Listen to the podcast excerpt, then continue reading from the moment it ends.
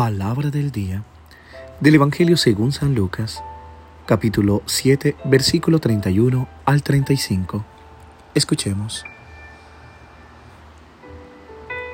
En aquel tiempo dijo el Señor, ¿a quién pues compararé los hombres de esta generación?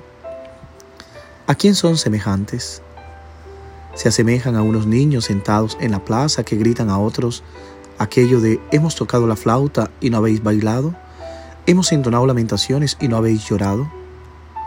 Porque vino Juan el Bautista que ni come pan ni bebe vino, y decís, tiene un demonio. Vino el Hijo del Hombre que come y bebe, y decid, mirad, qué hombre más comilón y borracho, amigo de publicanos y pecadores. Sin embargo, todos los hijos de la sabiduría le han dado la razón.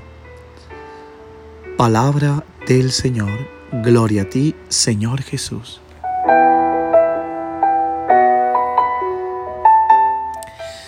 ¿Qué tal mis queridos hermanos y hermanas?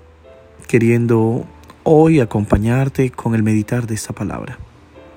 Que esta palabra sea una flecha directa al corazón. Que cambie tu manera de pensar, de actuar, que cambie lo que hay en tu interior. Que esta palabra te libere esta palabra pueda ayudar a renovar tu mente, tu corazón, tu interior, todo tu ser. Que la palabra de Dios toque y cambie tu vida.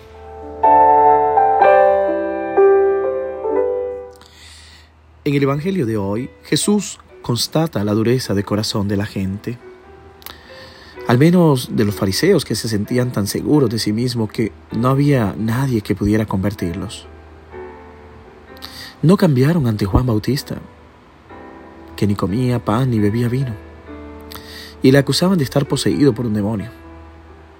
Ni permanecen inmutable ante el Hijo del Hombre, que come y bebe, y le acusan de ser glotón y borrachón, y de ser además amigo de publicanos y pecadores.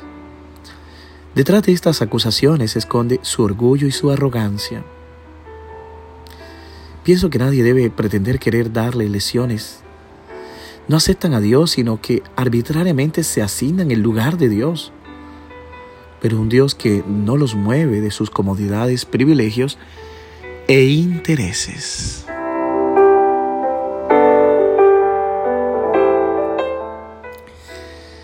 El Señor tiene razón absolutamente.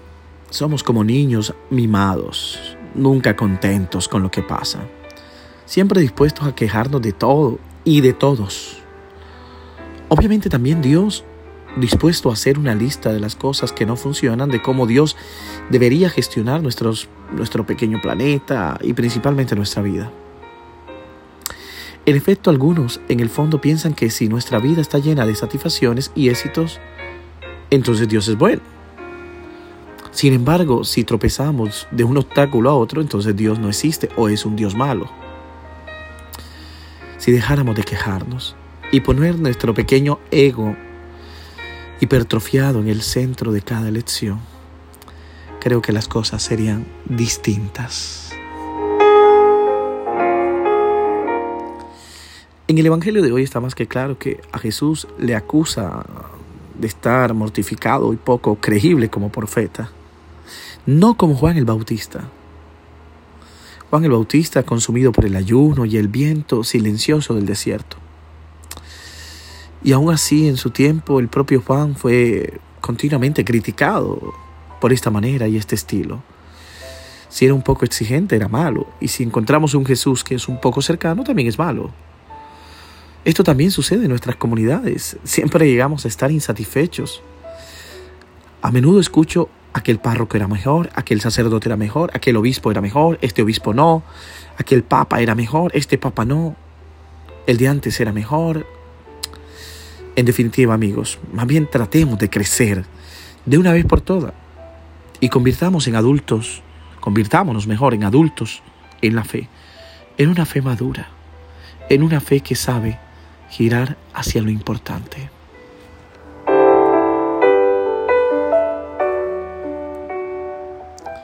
Pienso que con el Evangelio de hoy somos insaciables. Y utilizamos todas las excusas para nunca asumir realmente la responsabilidad de lo que tenemos delante de nosotros. Así nos topamos con una personalidad exigente como la de Juan el Bautista.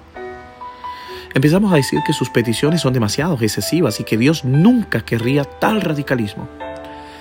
Es esto entonces que nos damos cuenta de que Juan no estaba pidiendo a la gente que fuera la luna, sino que vivieran cerca de la luz del sol, a esa luz que ilumina con honestidad, humildad, y así dejar de usar tantas máscaras.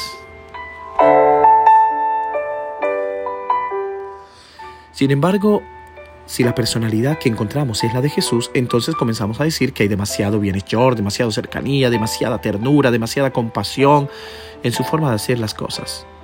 Excepto que luego nos damos cuenta de que ningún bienhechor lo haría. Aceptar morir por otra persona. La verdad es que discutimos de todo para no comprometernos con nada.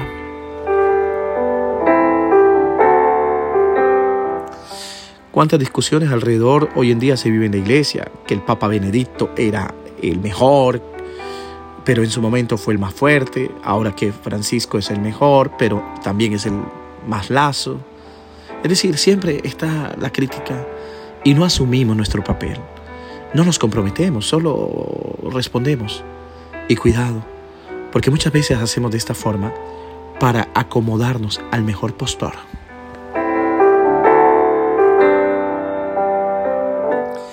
Pero hoy Jesús concluye, pero la sabiduría, ha sido justificada por todos sus hijos.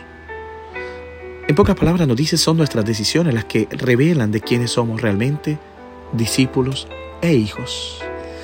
Que esta reflexión ayude a cambiar tu manera de crecer en la fe y que Dios te ilumine y te bendiga siempre en el nombre del Padre, del Hijo y del Espíritu Santo. Amén.